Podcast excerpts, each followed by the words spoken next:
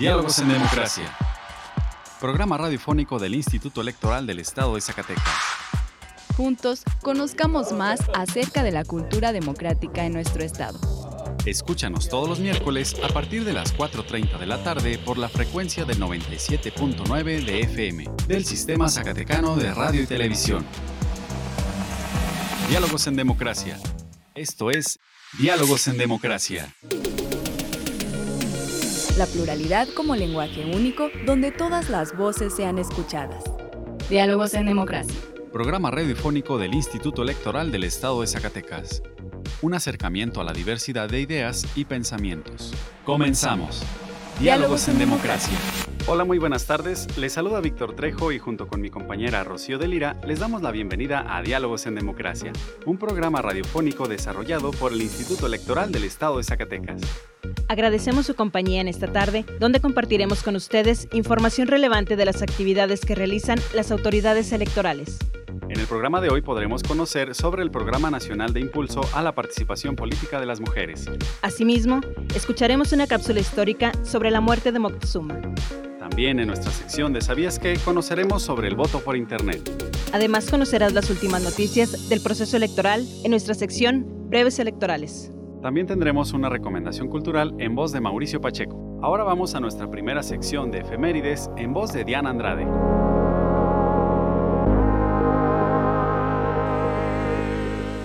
Pluralidad, donde todas las voces son escuchadas.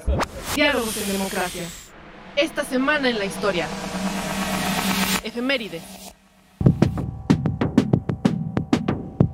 Junio 28 de 1996. Hace su primera aparición pública el Ejército Popular Revolucionario, EPR. Junio 29 de 1823. Las Provincias Unidas de Centroamérica proponen separación de México.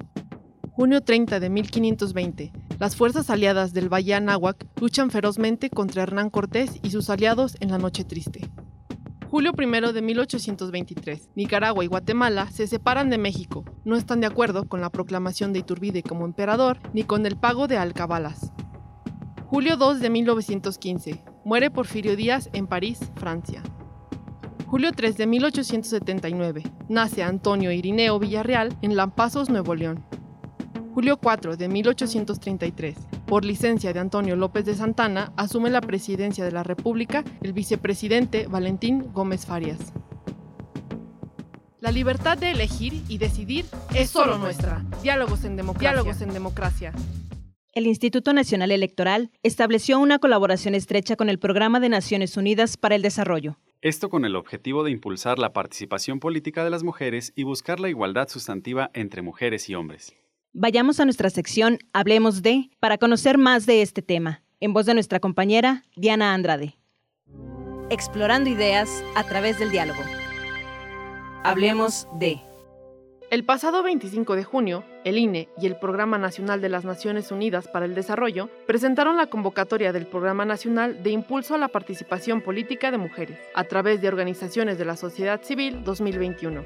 Esta convocatoria tiene como objetivos fortalecer la igualdad sustantiva, promover los derechos político-electorales de las mujeres, la incorporación de acciones para la materialización del principio de paridad, así como la atención y prevención de la violencia política contra las mujeres.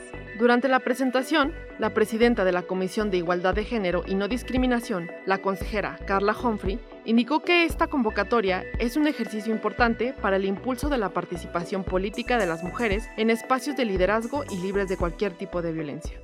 Creo que esto es una de las partes más importantes que hacemos en el Instituto Nacional Electoral, desde esta encontrarnos con las organizaciones de la sociedad civil y justamente buscar proyectos que nos hagan crecer tanto desde el ámbito institucional y colaborar con organizaciones de la sociedad civil. Esta convocatoria es un ejercicio importante para el impulso de la participación política de las mujeres en espacios de liderazgo libres de cualquier tipo de violencia, aunado al papel importante que desempeñan en esta materia las organizaciones de la sociedad civil. Desde el INE, desde esta eh, institución ciudadana, queremos ir de la mano con las organizaciones de la sociedad civil por su parte, la consejera Claudia Zavala reconoció el trabajo de las organizaciones de la sociedad civil en este proyecto que ha tenido buenos resultados en emisiones pasadas. Trabajar de cerca con las y los ciudadanos es la única forma para construir una sociedad mejor. Quiero agradecer a, ustedes, las organizaciones de la sociedad civil. Sin ustedes nosotros no avanzaríamos en este proyecto. Y esta 2021, segura estoy que vamos a lograr nuestras metas y nos vamos a renovar otra vez. El director ejecutivo de Capacitación Electoral y Educación Cívica, Roberto Heicher, señaló que este programa ofrece a las mujeres un proceso de formación para el conocimiento y ejercicio de sus derechos político-electorales. Este programa, a través del trabajo comunitario a nivel local, ofrece a la ciudadanía en general, pero particularmente a las mujeres, un proceso de formación para el conocimiento y ejercicio de los derechos político-electorales. Este año el programa fortalece las bases de la convocatoria para que participen iniciativas para la prevención, asesoría, atención y acompañamiento jurídico en casos de violencia política contra las mujeres. Por parte del Programa de Naciones Unidas para el Desarrollo, intervino Carlos Cortesea, oficial nacional de Gobernanza Efectiva y Democracia del Programa de las Naciones Unidas para el Desarrollo en México. Ahora en la convocatoria 2021, que es la doceava edición de este programa. Nos emociona mucho, pues es una muestra sólida de que esta alianza estratégica que emprendimos desde 2019 ha sido exitosa y continua y se ha fortalecido a lo largo de estas tres ediciones. Además, demuestra que nuestra colaboración ha sido clave y fundamental para robustecer y acompañar el trabajo de más de 80 OSCs que han sido nuestras aliadas en este programa para avanzar en conjunto hacia nuestras metas en común. Lograr la igualdad sustantiva entre hombres y mujeres, así como promover el respeto a los derechos humanos y en particular a los derechos políticos de las mujeres.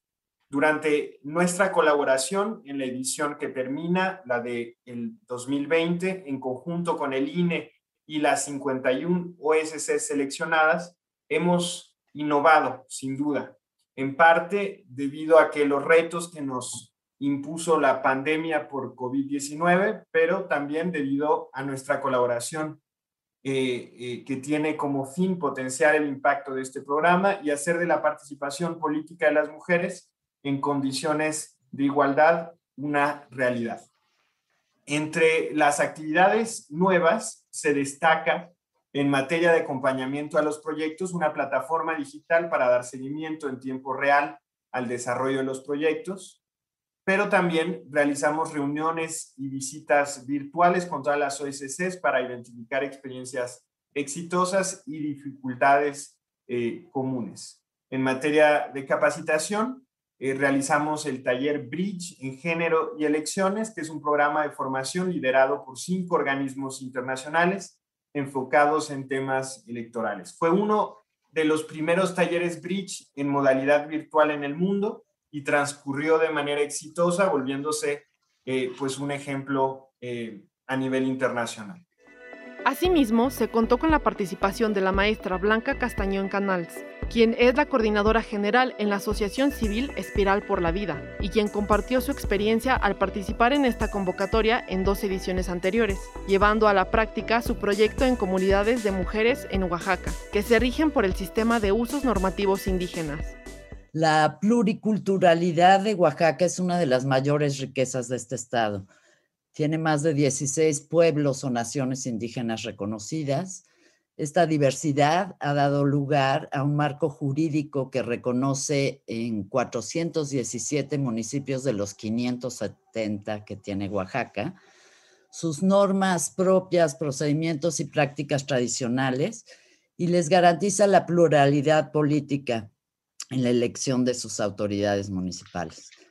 El funcionamiento de estos sistemas normativos indígenas en la entidad también supone una gran complejidad, pues cada municipio tiene un sistema propio, son distintos uno de otro, y, cada uno tiene particularidades de por qué deciden elegir de cierta forma y no de otra la integración de sus cabildos. Es muy importante entender que en casi todos los municipios que se rigen por este sistema o por estos sistemas, los cargos son considerados un servicio obligatorio a la comunidad y por lo tanto quienes los desempeñan no perciben un pago por ello. Realizan una aportación de su tiempo y su trabajo para cumplir con el cargo, lo que resulta un gran sacrificio para las familias en las cuales algún miembro es electo, porque les implica que en ese periodo la persona que está ejerciendo el cargo no podrá continuar con sus labores de sustento, ¿no? Y ello explica por qué la duración de los cargos en estos municipios sea por periodos no superiores a un año o año y medio. Es decir, se hacen asambleas de elección de autoridades cada tres años, pero eligen cargos de propietarios y suplentes donde a la mitad del periodo los suplentes asumen el cargo como propietarios.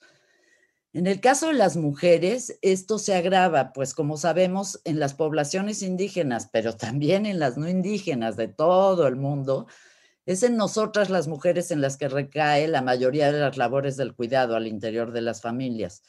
Y en el caso de las comunidades en las que nosotras trabajamos, no solo se da resistencia de los eh, varones a que ellas participen en la política de sus comunidades, son también ellas quienes frente a la doble o triple jornada muestran renuencia a ser nombradas como autoridad, ¿no? Espiral por la Vida ha trabajado durante más de cinco años programas de promoción de los derechos políticos de las mujeres en, estos municipios regidos por sistemas normativos. Y a través de procesos de capacitación y empoderamiento de mujeres líderes, autoridades y de jóvenes, hemos logrado capacitar desde entonces a más de 410 mujeres, muchas de las cuales pues se han ido sumando a los cabildos o comisiones en sus municipios y con una estrategia de integración de redes comunitarias de mujeres que acompañan a quienes están cumpliendo el cargo de gobierno, impulsan políticas públicas en favor de la igualdad. Hemos logrado eh, que simultáneamente se puedan capacitar y adquirir experiencia quienes más adelante serán postuladas y puedan tomar la estafeta que dejan sus compañeras y ya con mucha más seguridad. Si te interesa conocer más, te invitamos a consultar la convocatoria completa en www.ine.mx, representando el libre derecho a la elección. Diálogos en democracia. Bastante información interesante que pudimos conocer sobre esta importante convocatoria. Ahora vayamos a escuchar las últimas noticias en la materia electoral en nuestra sección Breves Electorales. Las últimas noticias en la materia. Breves Electorales. Breves electorales. El Instituto Nacional Electoral tiene vigentes dos convocatorias. La primera es conjunta con el Programa de las Naciones Unidas para el Desarrollo. Convocan a organizaciones de la sociedad civil a participar en el Programa Nacional de Impulso a la Participación Política de las Mujeres 2021, con proyectos dirigidos a promover la participación ciudadana y política de las mujeres en condiciones de igualdad con los hombres, fomentando la igualdad de género, el liderazgo político y su incursión en espacios de toma de decisiones y la segunda convocatoria es para quienes deseen acreditarse como observadores y observadoras electorales durante la consulta popular. Conoce más y participa ingresando a www.ine.mx. También queremos recordarte que si tu credencial del INE tiene vigencia 2019 o 2020, puedes participar en la consulta popular. Te invitamos a conocer todos los detalles y resultados de la jornada electoral local en el sitio web www.ies.org.mx. Nuestra elección en la diversidad de, en la diversidad de pensamiento. Diálogos en democracia. Este proceso electoral fue la primera vez que se votó por Internet en las elecciones de nuestro país. Ahora vamos a nuestra sección ¿Sabías qué? para escuchar una cápsula en voz de Andrea Rodríguez, quien nos habla sobre el voto por Internet. Los temas de interés en la materia político-electoral. ¿Sabías qué?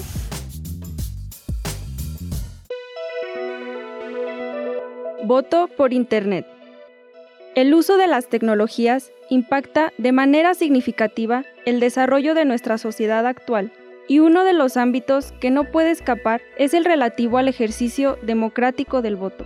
Como una de las variantes del voto electrónico, el voto por Internet representa una alternativa más ágil al voto tradicional consiste en emitir el sufragio a través del sistema para el voto electrónico por Internet, que garantiza la seguridad y secrecía del voto durante su emisión, transmisión, almacenamiento y cómputo, utilizando medios electrónicos. En el presente proceso 2020-2021 se realizó por primera vez el voto por Internet para las y los mexicanos residentes en el extranjero, Esta modalidad cumplió con los requerimientos técnicos establecidos en la normatividad electoral vigente, de acuerdo con la auditoría técnica realizada por la Universidad Nacional Autónoma de México. Dicho sistema es auditable en cada una de las etapas de su desarrollo e implementación. El votante puede corroborar el sentido de su voto. Garantiza que no se puede emitir más de un voto y contará con un programa de resultados electorales en tiempo real, público y confiable. Para más información te invito a visitar el sitio votoextranjero.mx. Pluralidad, donde todas las voces son escuchadas. Diálogos en democracia. Sin duda el voto por Internet fue una de las innovaciones interesantes del presente proceso electoral. Ahora queremos invitarte a que nos acompañes a escuchar una recomendación cultural de esta semana en voz de Mauricio Pacheco. Esto es Música en Pluralidad. Chicago, Graham Nash.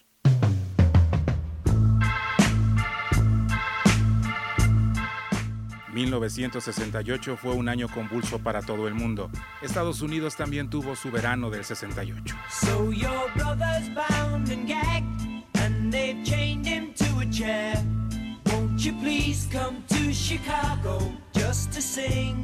Esta canción trata sobre la Convención Nacional Demócrata de 1968 en Chicago, que se volvió violenta cuando la policía se enfrentó con manifestantes que estaban allí para hablar en contra de la guerra de Vietnam y apoyar el movimiento de derechos civiles. El alcalde de Chicago, Richard Daley, básicamente le dijo a la policía que usara toda su fuerza necesaria para mantener el orden. Lo hicieron. Arrestaron a muchos manifestantes y sometieron a golpes a cualquiera que tuviera el descaro de hablar.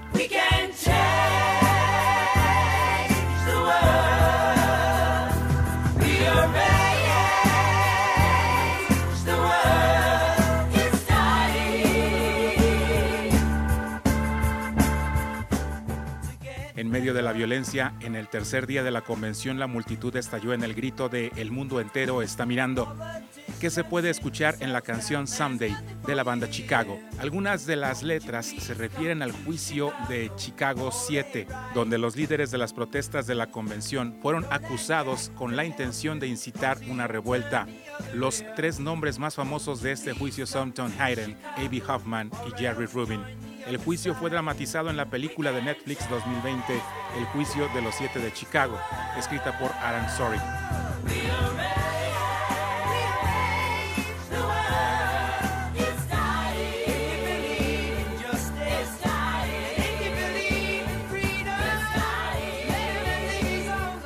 Nash escribió esta canción después de que el portavoz de la contracultura, Webby Gravy, le pidiera a Crosby, Steele, Nash y Young que actuaran en un evento de beneficio para los Chicago Seven. Se separaron. David Crosby y Graham Nash querían hacerlo, pero Stephen Stills y Neil Young no. Escribí esta canción a Neil y Stephen, ya todos los que pensé que querían escuchar sobre el hecho que le estaba sucediendo a siete personas en Chicago ya que no era justo. Este es un ejemplo de lo que Nash llamó canciones como noticias, lo que podríamos decir nosotros de este lado, una especie de corrido, es decir, música que también proporcionó comentarios sociales y políticos sobre lo que estaba sucediendo en el mundo. Entre mediados y finales de los 60 era una locura Estados Unidos, le dijo Bruce Pollock. La sociedad se estaba extendiendo, tenía dolores de parto, la gente comenzaba a darse cuenta de que los pisoteaban de muchas maneras.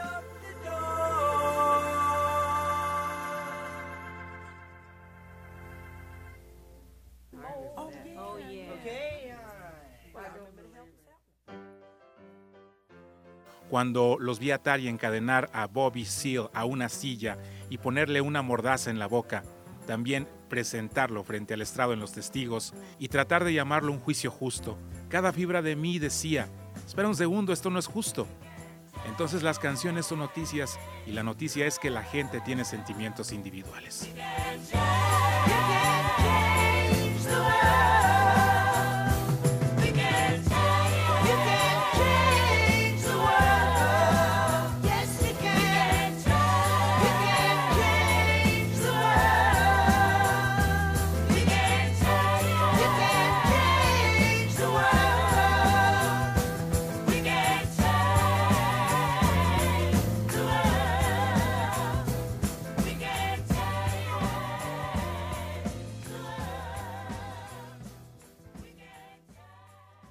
La libertad de elegir y decidir es solo nuestra. Diálogos en democracia. Diálogos en democracia. Educación en democracia. Cultura cívica. Cultura cívica.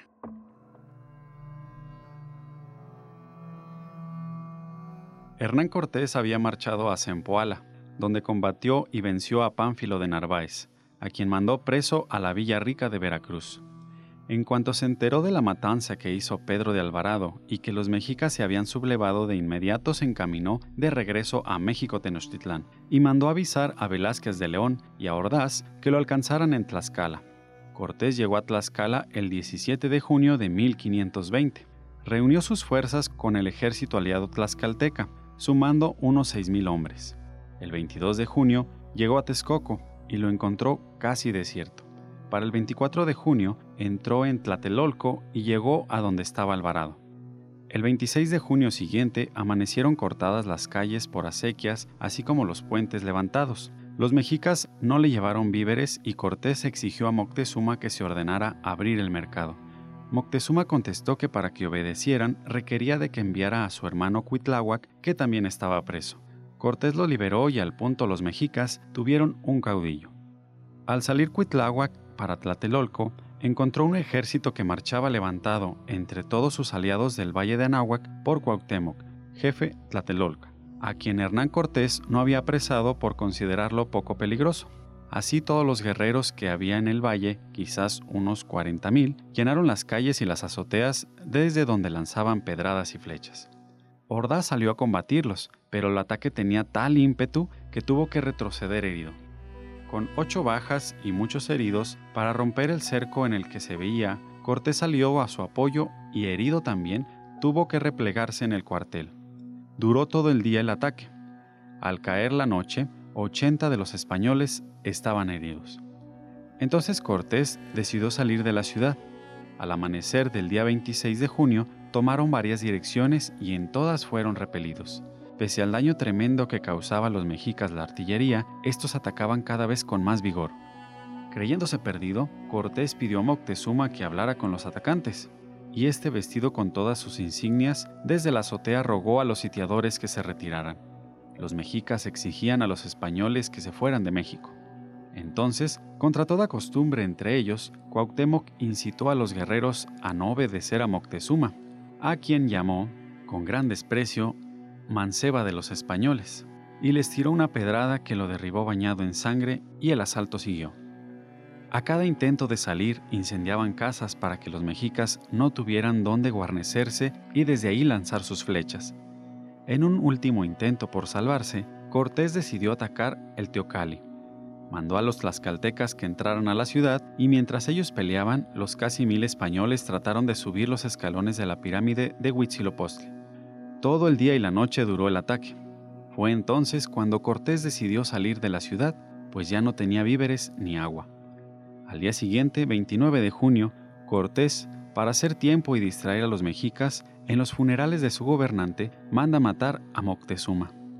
Se los entrega y les dice que ha muerto a causa de la pedrada que antes había recibido. Los mexicas designan a Cuitláhuac, hermano de Moctezuma, quien se ha distinguido por su valor y táctica. Y mientras es nombrado, Cortés aprovecha para escapar de Tenochtitlán.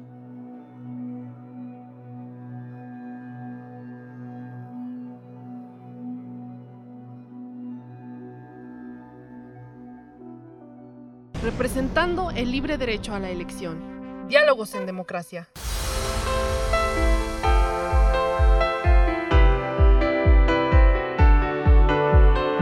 Estimado Escuchas, hemos llegado al final de esta emisión.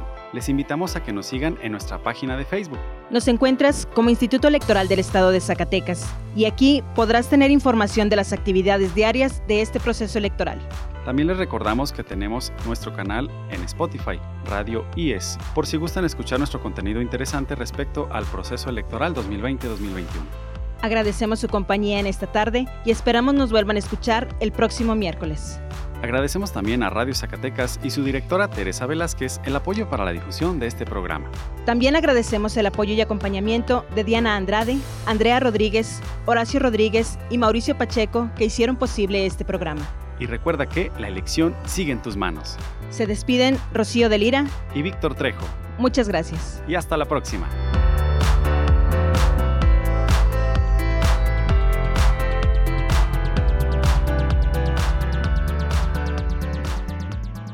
Esto fue Diálogos en Democracia.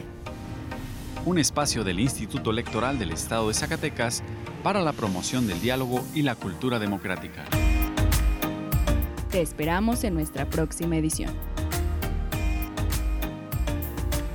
Diálogos en Democracia. Diálogos en Democracia.